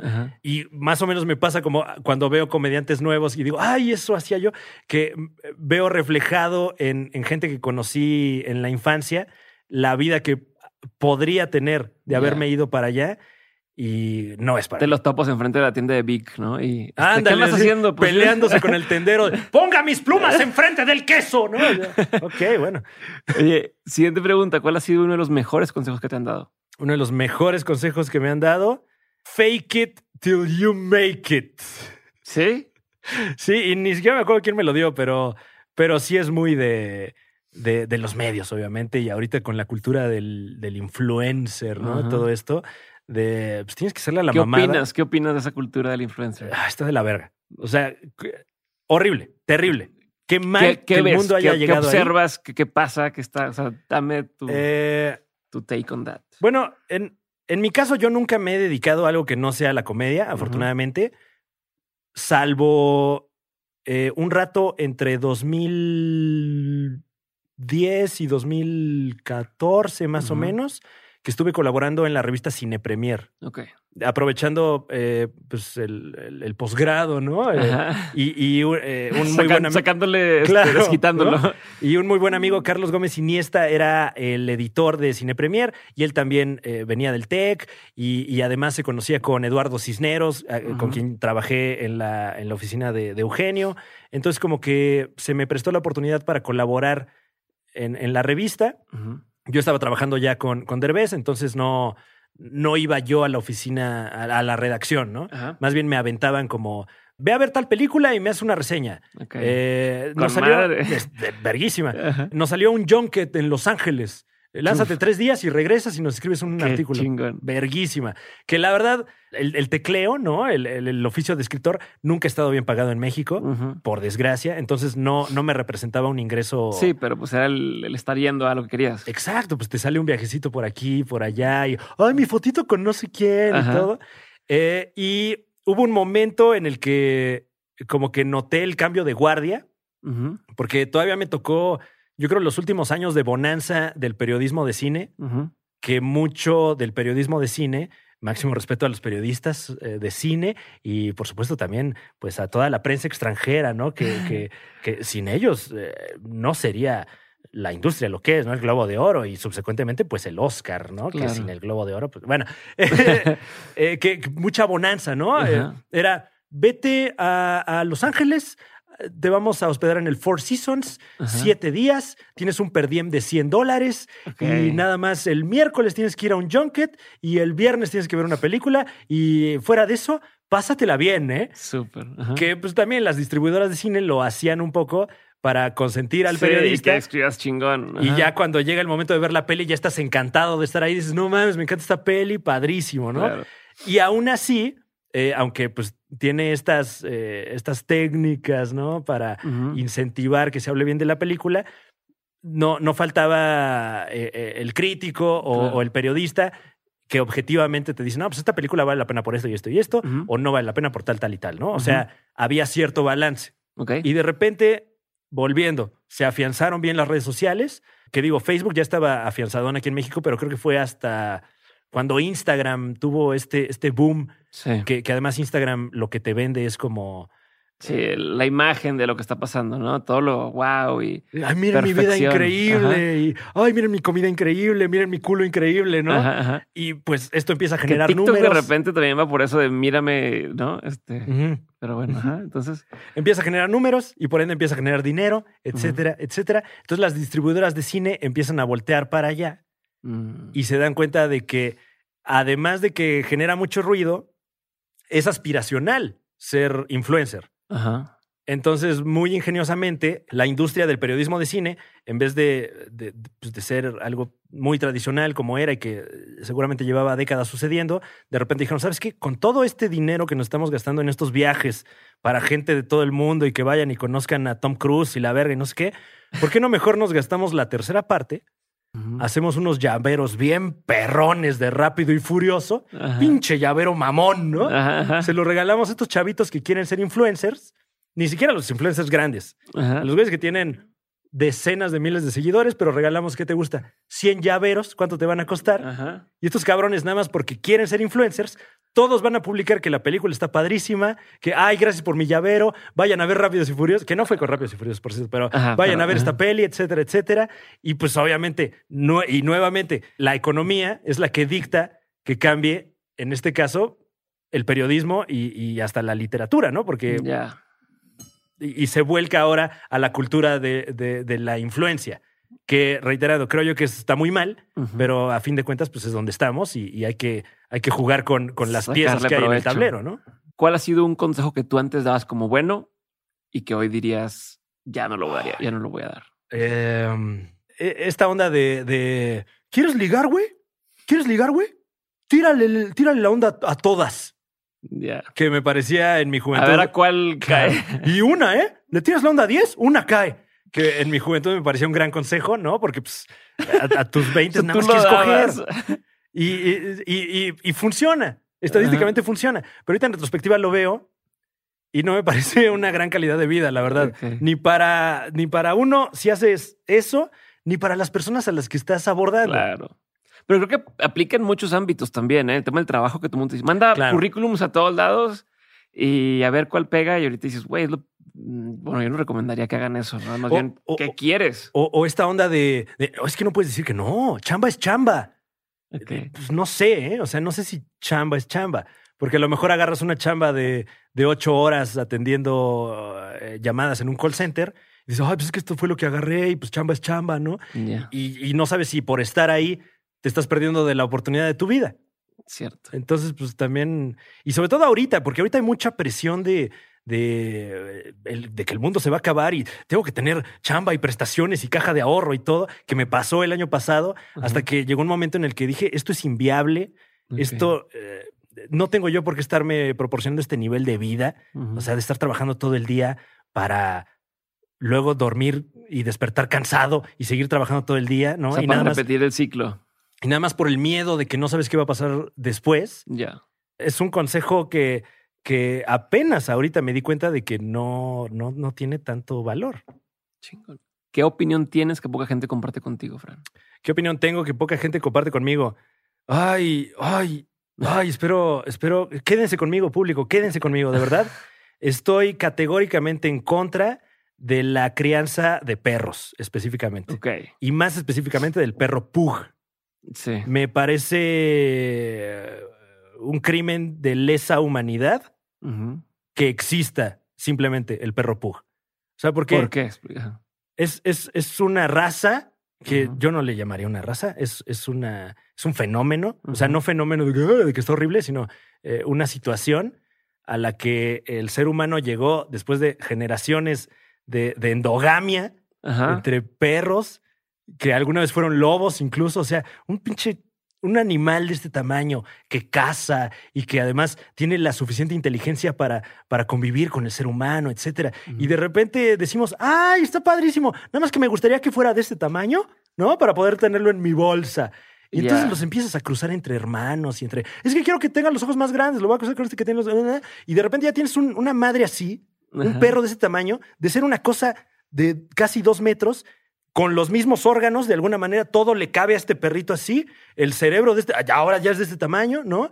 Y lo ves y toda su vida está sufriendo, Sí, güey. no puede respirar. O sea, son perros que se pegan en, en- de repente en la trompa y se les pueden salir los ojos. Cada respiro es un. De repente, se- razas de perros que, que se les voltean las, las pestañas hacia los ojos y de repente sus propios ojos les están picando toda la vida. O sea, se me hace súper cruel, güey. No mames, sí, cierto. Y, y, y, y sobre todo que haya tanta industria de, miren a mi perro, ¿a poco no está padrísimo de mi perro? Mi perro me costó 15 mil pesos, todo eso. Se me hace una, eh, colectivamente tenemos una venda así de, es crueldad. Es crueldad. Es- estoy generando monstruos para vender monstruos que van a sufrir toda su puta vida. Horrible. ¿Cómo se arregla eso? Pues no comprando perros ni. O, o si ya tienes pugs, crúzalos con otro pinche perro. No lo cruces con un pug. Y ya con una o dos generaciones de naturaleza se arreglan muchos de estos padecimientos. ¿Qué es algo que la gente no sabe de ti y que si supiera le sorprendería? Eh, algo que la gente no sabe de mí y que si supieran les sorprendería. Ah, Dios mío. Mm, ay, no sé. ¿eh? Eh, me tardo mucho bañándome. que es mucho. Mucho. No, bueno, no, eh, procuro no tanto, ¿no? Porque pues, obviamente hay que cuidar el agua y los recursos, etcétera. Eh, pero me encanta bañarme. O sea, porque es, es ¿Pero un- qué haces, güey? O sea, ¿cómo me encanta bañarme? ¿Qué? No, pues estar ahí nomás. Pues, ¿cómo te bañas tú? Que, Bien lento, Sí. ¿no? No, no, como que eh, ese momento íntimo, solo, sin ningún otro eh, Estímulo. estímulo, exactamente, eh, sin el teléfono en la mano, sin eh, nadie que te esté, nada, nada, nada, como que me enajena, Ya. ¿no? O sea, como que sí puedo, puedo estar aquí, nada más Sí, aquí, te aísla de todo. y, y me parece un buen momento para, a lo mejor hay algo que, que me tiene inquieto y entonces pensar en eso, o a lo mejor tengo un encargo y tengo que escribir algo, entonces pensar en, en eso que tengo que escribir. Eh, me, me encanta, me encanta bañarme y, y a lo mejor mucha gente tiene ese mismo momento caminando, cocinando, lavando la ropa, no sé qué, pero para mí es el, el baño. Chingón. Lección más memorable que te dejaron tus padres. Trabajar. Así. Sí, o sea, desde, desde muy chico eh, siempre han estado trabajando mis papás y siempre que veo a mis papás están trabajando de una u otra manera y eso, aunque no quieras, pues te, te marca y, y afortunadamente eso fue lo que me marcó y no tal vez algún otro comportamiento negativo que puedan tener mis papás porque pues obviamente todos somos humanos eh, y, y me parece una gran fortuna que, que se me haya quedado eso, ¿no? Perfecto. ¿Cómo han cambiado tus prioridades con el tiempo? orgánicamente te diría, o sea, no, no tengo yo así como mi, mi, mi plan de vida, ¿no? Así como, ay, de aquí a cinco años tengo que estar acá y entonces en 25 años voy a hacer esto. Y Ajá. bla, bla, bla. Nunca, Ok. nunca he tenido así como la ruta crítica trazada, ¿no? Si acaso a uno o a dos años, pero procuro no, no, pues no, no estar ahí antes de tiempo, ¿no? Ok. Eh, y, y pues por lo mismo creo que no han cambiado tanto mis prioridades Ok. realmente desde que empecé a hacer comedia y hasta ahora, la prioridad es tener el, el- el- bueno, eh, eh, mantener obviamente un nivel de, de- de vida, ¿no? Porque pues eso supongo que todo el mundo. Y una vez trascendido eso, tener eh, la capacidad eh, material para generar contenido. O sea, mientras pueda yo comer y dormir y taparme con una cobija y además estar haciendo contenido, así guasas, eh, un cortito, un programa de radio, lo que sea, esa siempre ha sido la prioridad. Ok. ¿Qué es algo que la gente tiende a decir como un cumplido, pero que realmente consideras un insulto? Buena parte de los inicios de mi carrera fui una persona muy, muy promiscuo, claro que sí. Ay, para no decir yo groserías aquí. Estaba yo como que muy, muy en eso. Ya en retrospectiva, igual y hasta con comportamientos adictivos, a lo mejor, eh, de eso que de repente ya te estás exponiendo a situaciones en las que no tendrías que estar nada más porque quieres esa, eh, esa, esa emoción, ¿no? O ese, ese sentimiento que a mucha gente le pasa con sustancias, Sí. con eh, doctrinas a lo mejor, ¿no? Gente que, que va a, a- a alguna plática motivacional y de repente ya se compraron eso y ya ese es su pedo. Ajá. Yo eh, he batallado hasta eso la última década con, con cómo abordo mi sexualidad, eh, porque lo hice tanto a lo mejor que de repente ya nada más es- era un switch de estamos en esto, no estamos en esto, ¿no? Ya. Y, y cuando, cuando se me hace el comentario, digamos que no, no es que me duela ni nada, ni me, ni, ay, no, no digan eso, ni, sino que más bien como que me refuerza que tengo ese riesgo, ¿no? Que si no tengo bien clara mi perspectiva, puedo entrar en comportamientos que, que son autodestructivos. Ujú. Entonces, cada vez que se me menciona como en un roast o en un cotorreo o, o- o de repente nada más como en, en alguna en alguna entrevista, porque pues ya es una fama que ya ha trascendido, ¿no? Y gente que ni siquiera me conoce por la comedia, pues que de repente ya escuchó que, que pues, se me daba, ¿no? Eh, que, que me preguntan esto como que sí pues, refuerza, ¿no? Refuerza que, que... O sea, como que eso sí, luego sí me, me puede, pero para bien. Ok. ¿Qué es algo que la gente tiende a decir Mm. y que cuando escuchas dices, eso es bullshit? No, estas frases, estas cosas que, que la gente tiende a, a repetir. Ay, este, todo eso de, de decretar y de manifestar y, y de no, no, no, es que dilo y entonces ya va a suceder. Y eh, yo no creo. Yo creo que eso más bien lo que produce y lo que fomenta es frustración. Ok. Porque entonces te, te compras esta, esta idea de que, ay, pues es que yo quiero ser gobernador. Entonces ya lo decreté. En cinco años voy a ser gobernador de mi entidad. Y no va a pasar. Porque en primera, la gente que llega a, a esos, eh, a esas Puestos, cúpulas ajá. o puestos, lo que sea, no está interesada ni siquiera en, en este discurso y en esta doctrina que tú te estás comprando, ¿no? Ya. Entonces tenemos toda una generación de gente frustrada porque es que me dijeron que siguiera mis sueños, pero no te dijeron cómo. Entonces nada más estás como, ay, pero ¿por qué no sale como yo quiero? Eh, y, y no comulgo para nada con eso, con, con ese pensamiento de que metafísicamente, si tienes tú una actitud positiva, todo te va a salir. No lo creo. Hay mucha gente muy positiva y mucha gente que, que, que, eh, que trata bien a otras personas y, y que es positiva para su comunidad y no, neces- no necesariamente le va a ir bien. De hecho, al contrario, o sea, hay más probabilidades de que te vaya mal si eres una buena persona. Y, pero no vemos publicaciones de eso, ni de ¿quieres que te vaya bien? Sé culero con la gente, Ajá. ¿no? O sea, nadie vende eso. Ok. Siguiente pregunta. Libro, película, documental, serie, la que quieras, o si quieres varias, que hayan marcado un antes y un después en tu vida. O sea, que Mm, te hayan, pum, cambiado la forma de pensar. La película Apocalipsis ahora Ajá. de Francis Ford Coppola me fascina. Me encanta. ¿Por Porque es una. La, la trama es. Podría ser un tweet. Es la guerra de Vietnam y hay un, hay un eh, militar de alto rango que se quedó en Vietnam y se volvió loquito y tiene una comunidad de gente que lo idolatra. Y esto al- al- al- a la milicia gringa no le parece. Entonces vamos a mandar a un güey a Vietnam a que lo mate. ¡Pum! O sea, eso podría pasar en 22 minutos. Podría ser un capítulo de CSI. Ajá.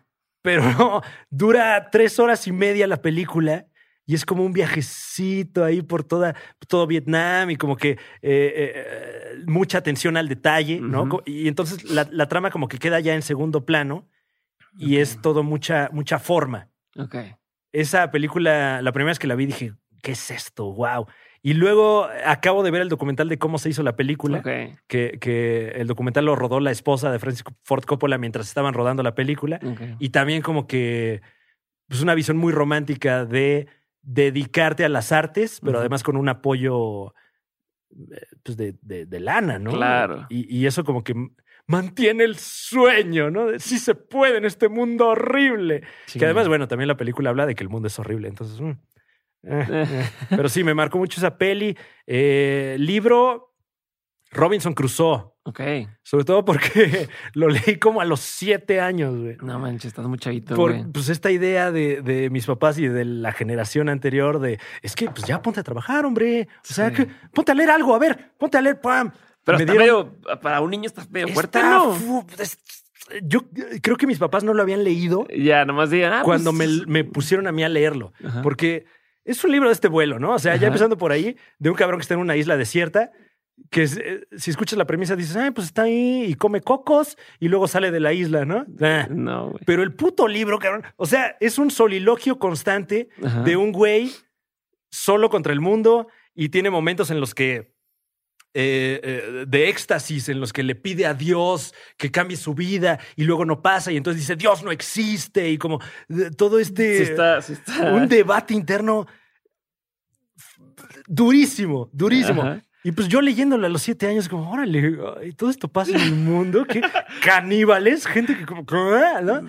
Eh, y sí, sí me marcó mucho. No sé para qué y no sé en qué sentido, pero siempre que me preguntan libros, es de los primeros en los que, en los que pienso.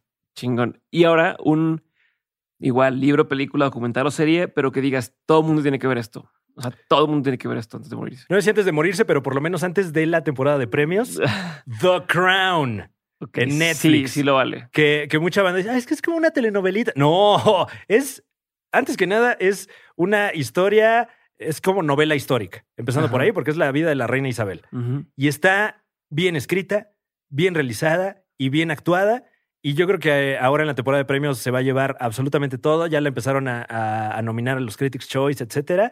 Y me parece que va a ser uno de esos contenidos en los que una vez que ya lo premiaron, ya brinca al mainstream y ya todo el mundo lo va a ver. Entonces yo recomendaría verlo antes de que ocurra eso. Como Breaking Bad, por ejemplo. ¿no? Que los tres primeros años de Breaking Bad era como, ¿qué es eso, güey? ¿Qué estás viendo, no? Y de repente le cayeron los Emmys y Breaking Bad, la mejor serie de la historia. Sí. Oye, hablando de eso de la, de la reina, ¿qué opinas? Tú que te gusta mucho la política este, americana, especialmente, como Mm. decir, güey, existe esto que está pasando en Estados Unidos, pero luego hay otros países donde hay reyes y hay Sí. príncipes, como no está raro. Eh, O sea, está que, rarísimo. ¿Cómo existe eso? Yo, yo veo Disney, ¿no? Y aquí existen de verdad. Sí, sobre todo porque es un, un momento histórico que pocas veces había sucedido, ¿no? O sea, en la Edad Media, puros reyes. Ajá, exacto. O sea, Eh, Game of Thrones y está todo el mundo. O sea, Antes de eso, puros imperios, ¿no? Ajá, el ajá. imperio azteca, el imperio romano, el imperio otomano, ¿no? ajá. Y ahorita cosas muy específicas en Una dictadura en un lado. lugares muy remotos y además todo conectado al mismo tiempo. Es como, vamos a ver qué está pasando en el reino de... Exacto, eso que. Y, y, eh, es interesantísimo. O sea, se me hace como ya de Star Wars un poco, ¿no? sí, como sí. de, ay, aquí viven así y aquí viven de este, aquí son nómadas. Y, Está cabrón. y, y también se me hace muy interesante porque en términos políticos estamos en un punto pues importante histórico, ¿no? Eh, sobre todo eh, pues por esas mamadas que dicen así como que es que la historia es cíclica, ¿no? Como Ajá. Noam Chomsky que dice eh, cada siglo ocurren las mismas cosas y un poquito sí lo estamos viendo, ¿no? Ahorita en los años 20 que son más o menos como los años 20 del siglo pasado, con la, la fiebre española, digo, la gripe española, empiezan a surgir vanguardias artísticas y creo que lo estamos viendo ahorita también, ¿no? Como que hay un, un- un surgimiento importante del hip hop en México, obviamente de la comedia, de otro tipo de artes. eh, eh, eh, como un cambio de guardia también un poco.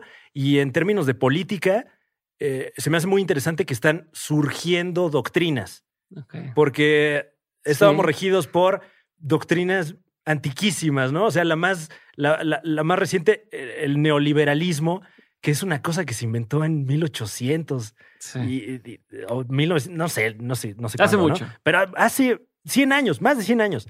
Y ahorita, eh, por ejemplo, eh, me gusta llamarle la doctrina Trump, Ajá. que es eh, esta manera que están utilizando algunos políticos de, de abordar, pues, la llegada al poder y mantener este poder, que es un manual que, que vemos que mucha gente está repitiendo, ¿no? Eh, eh, Boris Johnson en, en- en Ingl- en, bueno, en el Reino Unido, eh, Bolsonaro en Brasil, aquí en México, digo, este, con todo respeto, pero el, el señor presidente también es parte, como yo lo veo, de esta doctrina, ¿no? Como de, si haces esto y esto y esto y esto, vas a llegar al poder y una vez en el poder, si haces esto y esto y esto y esto, lo vas a mantener, ¿no?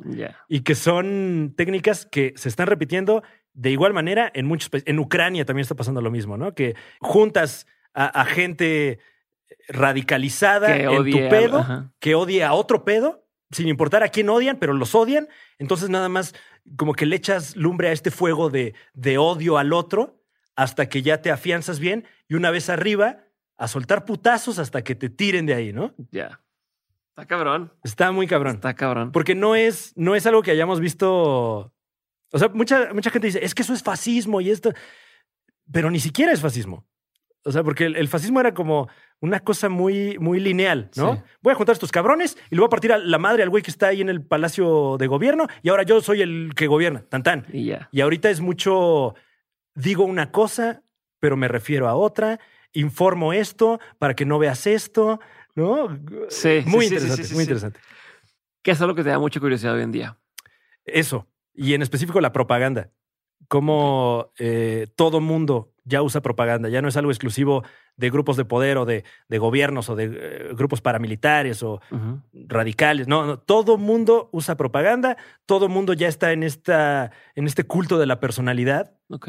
eh, todo mundo ya es un medio. O sea, ya tienes tú tu cuenta de Instagram, entonces tu cuenta de Instagram ya le llega a la misma gente a la que le llega el Heraldo de México. Sí. Entonces ya eres un medio de comunicación, pero que solo está comunicando que eres chingón. O Sí. sea, como si fueras Kim Jong-un. Sí, sí. Es todo el tiempo la marca queriendo decir, soy la mejor, soy la mejor, soy la mejor marca. Y sobre todo inmediato. O sea, es- tienes una Sí. maquinaria de propaganda aquí en el teléfono todo el tiempo que no solo estás generando, sino estás consumiendo propaganda de todo mundo todo el tiempo. Está chingón. Frank, ¿qué sigue? ¿Qué proyectos vienen? Uf, eh, wow. Eh, un poquito incierto el año a estas alturas. Creo yo que eh, muchos como que vimos el fin del 2020, a lo mejor involuntariamente como el fin de la pandemia, nada más alejado de la Sí. realidad. Y ahorita como que hay este, este sentimiento de incertidumbre, pero afortunadamente hay por ahí algunos proyectos en, en- en puerta. Aprovechamos el confinamiento para generar contenidos, no solo yo, sino muchos colegas, contenidos que ahorita sin la pandemia yo creo que no, no habríamos visto y sobre todo no habríamos experimentado este nuevo éxito que, que- que tenemos y que tienen aún más otros colegas. Y en mi caso, eh, empezamos a hacer, bueno, retomamos un podcast que, que tenía ahí con, con Juan Carlos Calante, el Super Show está genial. A raíz del podcast empezamos a producir pues cositas con un pelito más de, de producción. Con el señor Rodrigo Escobar eh, acabamos de producir un, un video musical que ya está en todos lados. Buenísimo. Eh, estoy empapado, se llama el tema. Nos estamos dedicando ahorita un poquito más a hacer música, con comedia, sobre todo porque hay el tiempo y hay los recursos, afortunadamente. ok. Estamos. La liga. Regresa a la Liga de los Supercuates, el mejor contenido de Internet. un, un proyecto al que le tengo mucho cariño, porque además lo hacemos entre amigos. Alex Fernández, el Muñe y Omar Molina, el niño rata, que ya es una celebridad. Ajá. O sea, wow. Y entonces me da mucho gusto que lo hayamos podido retomar. Por desgracia no pudo ser en el canal de, de Casa Comedy porque pues la situación ya dictó otras reglas para todos. Y también el periodo de confinamiento nos está regalando la oportunidad de escribir una película. Estamos escribiendo una peli con Ricardo Farril, Alex Fernández y Juan Carlos Calante, entre los cuatro. Se llama Querétaro en el espacio. Ok. Ah, se escucha el otro Y día. estamos planeando filmarla completamente independiente este año. Ah, o sea, ahorita la escriben, la, la terminan este año y la Sí, graban este año. Sí, porque no- nos surge también un poquito la, la- la ansiedad de que, y, y digo, afortunadamente ya se ve el final del confinamiento, afortunadamente por la salud, no solo física, sino mental de todos, pero también en, en esta onda de eficiencia es como, pues entonces ya no tenemos tanto tiempo Sí, porque para luego esto. regresan los shows, Claro. regresan las cosas. Ok. Y a la par, eh, estamos desarrollando un proyecto con Rob Schneider, eh, de comedia también. Chingón. Última pregunta, Fran. Gracias por tu, por tu tiempo. No, hombre, gracias a ustedes.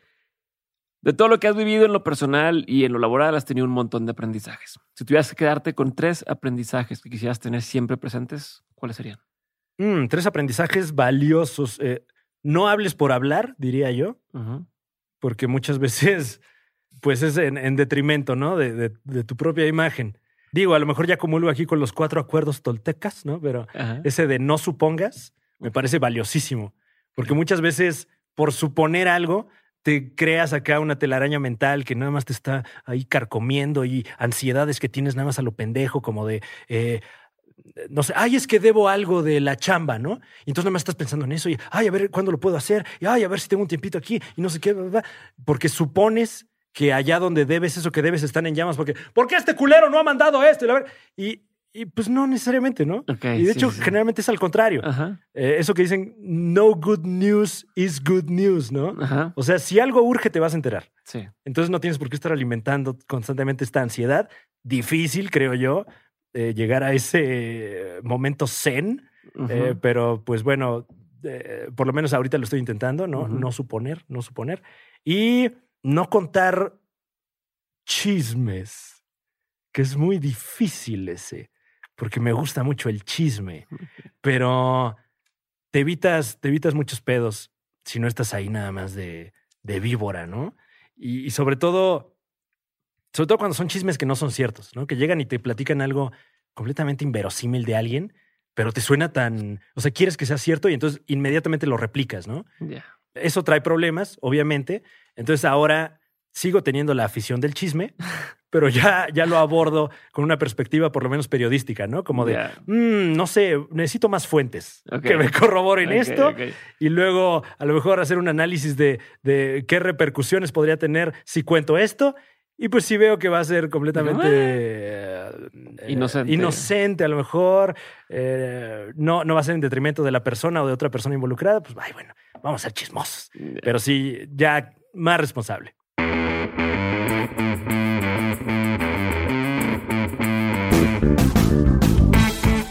Hasta aquí mi episodio con Franevia. Muchas gracias por haberlo escuchado y si te gustó ya te la sabes, por favor compártelo con alguien a quien pudiera interesarle. Hazle saber a mi invitado que te gustó el episodio. Déjame tus comentarios en el canal de YouTube para saber qué pensaste de mi invitado. Y también, si está en tu corazón, por favor no olvides dejarme un review o una reseña en Apple Podcast y suscribirte o seguir el podcast en Spotify, en YouTube y en cualquiera de las plataformas. Todo esto funciona a que más gente nos pueda seguir encontrando y yo te lo voy a agradecer un montón. Te mando un abrazote, nos vemos en el siguiente episodio de Mentes. Muchas gracias por seguir aquí conmigo. Bye. Lucky Land Casino asking people what's the weirdest place you've gotten lucky? Lucky? In line at the deli, I guess? Aha, in my dentist's office. More than once, actually. Do I have to say? Yes, you do. In the car before my kids' PTA meeting. Really? Yes. Excuse me, what's the weirdest place you've gotten lucky? I never win and tell. Well, there you have it. You can get lucky anywhere playing at LuckyLandSlots.com. Play for free right now. Are you feeling lucky? No purchase necessary. Void where prohibited by law. 18 plus. Terms and conditions apply. See website for details.